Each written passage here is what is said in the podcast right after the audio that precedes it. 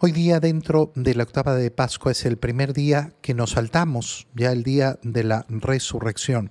Vamos a retomar el día de la resurrección todavía en los dos siguientes días que quedan dentro de esta octava de Pascua. Pero si nos fijamos, durante todos estos días hemos estado leyendo los evangelios que nos muestran el día de la resurrección. Ahora eh, saltamos a la tercera aparición que cuenta el Evangelio de San Juan de Jesús resucitado.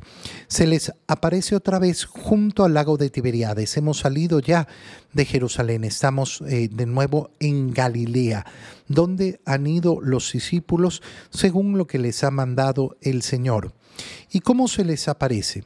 Estaban Simón Pedro, Tomás, eh, Natanael, eh, los hijos de Zebedeo y otros dos discípulos. Y Pedro dice, voy a pescar. Y volvemos entonces al inicio del Evangelio. Por eso la lectura de este Evangelio es tan simbólico y tan profundo. ¿Por qué? Porque volvemos al punto donde el Señor los encontró.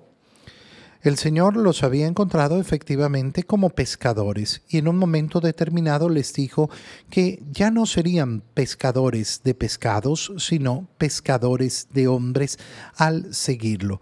Pedro está retomando su actividad normal de alguna, eh, de alguna manera y todos salieron, eh, eh, salieron con él. Pero, ¿qué es lo que sucede? En esa noche no pescan nada. Se vuelve a repetir exactamente lo mismo que ya les había ocurrido a Pedro y a sus compañeros, haber pasado toda la noche tratando de pescar y no haber pescado absolutamente nada. Cuando amanecía, Jesús se apareció. De nuevo se nos muestra eh, cómo el Señor aparece porque cuando hablamos del resucitado hablamos de una aparición, pero una aparición no significa una aparición espiritual. Se aparece Jesús en cuerpo, alma, eh, toda su humanidad y toda su divinidad. Pero lo que pueden ver los discípulos es lógicamente su humanidad, pero se aparece. ¿Por qué? Porque ya forma parte de una nueva realidad, una realidad que nosotros no conocemos porque vivimos en la temporalidad, mientras Jesús resucitado vive en la eternidad. Es decir, su cuerpo ya no decae, ya no muere, ya no sufre, ya no experimenta el paso del tiempo. Es un cuerpo glorioso.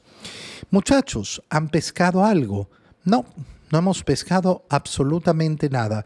Y viene exactamente la misma orden que ya Jesús le había dado a Pedro y a sus compañeros antes. Echen la red eh, a la derecha de la barca. Y le hacen caso y ya no podían jalar la red de tantos pescados. Se vuelve a producir esa pesca milagrosa. Esto es eh, muy llamativo porque el Señor les vuelve a mostrar su poder. Entonces el discípulo a quien amaba Jesús le dijo a Pedro es el Señor. ¿Quién es este discípulo? Juan. Y tan pronto como Simón Pedro escucha esto, se anuda la túnica que se había sacado a la cintura y se tira al agua. ¿Para qué? Para ir a buscar al Señor. Y aquí se manifiesta entonces la gran diferencia con esa escena inicial del Evangelio. ¿Por qué? Porque después de esa, pedra, eh, de esa pesca milagrosa, Pedro le había dicho a Jesús, Señor, apártate de mí porque soy un pecador. Y la respuesta del Señor había sido, desde ahora serán pescadores de hombres. Ahora Pedro ya no duda, no quiere que el Señor sea parte de él.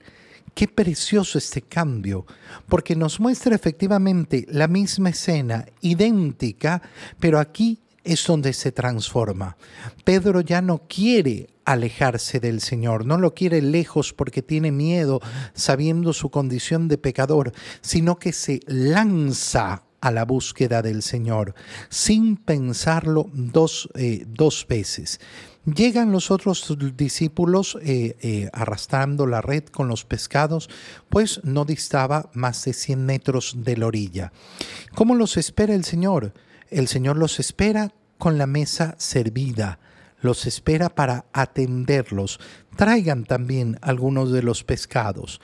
Y entonces lo que ofrece el Señor y lo que ustedes han pescado siguiendo mis mandatos.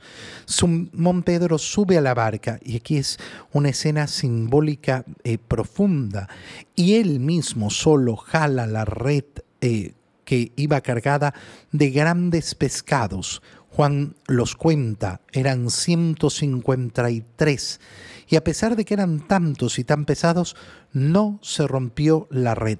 ¿Cuál es la simbología? Bueno, eh, la simbología es justamente lo que les ha dicho el Señor. Ya serán pescadores de hombres.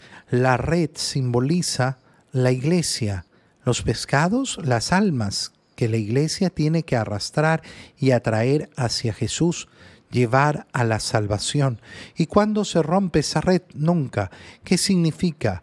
que la iglesia no tiene un límite. Uy, no, ya somos muchos. No, no existe somos muchos. Nunca se agota la capacidad de la iglesia. Nunca se agota la capacidad de la iglesia para acercar las almas a Dios. Vengan a almorzar. Y ninguno le preguntó quién eres. ¿Por qué? porque ya sabían que era Jesús. Se está cumpliendo lo que Jesús les había dicho. Les había dicho, aquel día ya no me preguntarán nada, porque ya sabrán, ya saben que es Jesús. Ya no necesitan preguntarle absolutamente nada. Lo que necesitan, lo que les falta es solo la llegada del Espíritu Santo para poder empezar efectivamente a realizar esa labor de ser pescadores de hombres.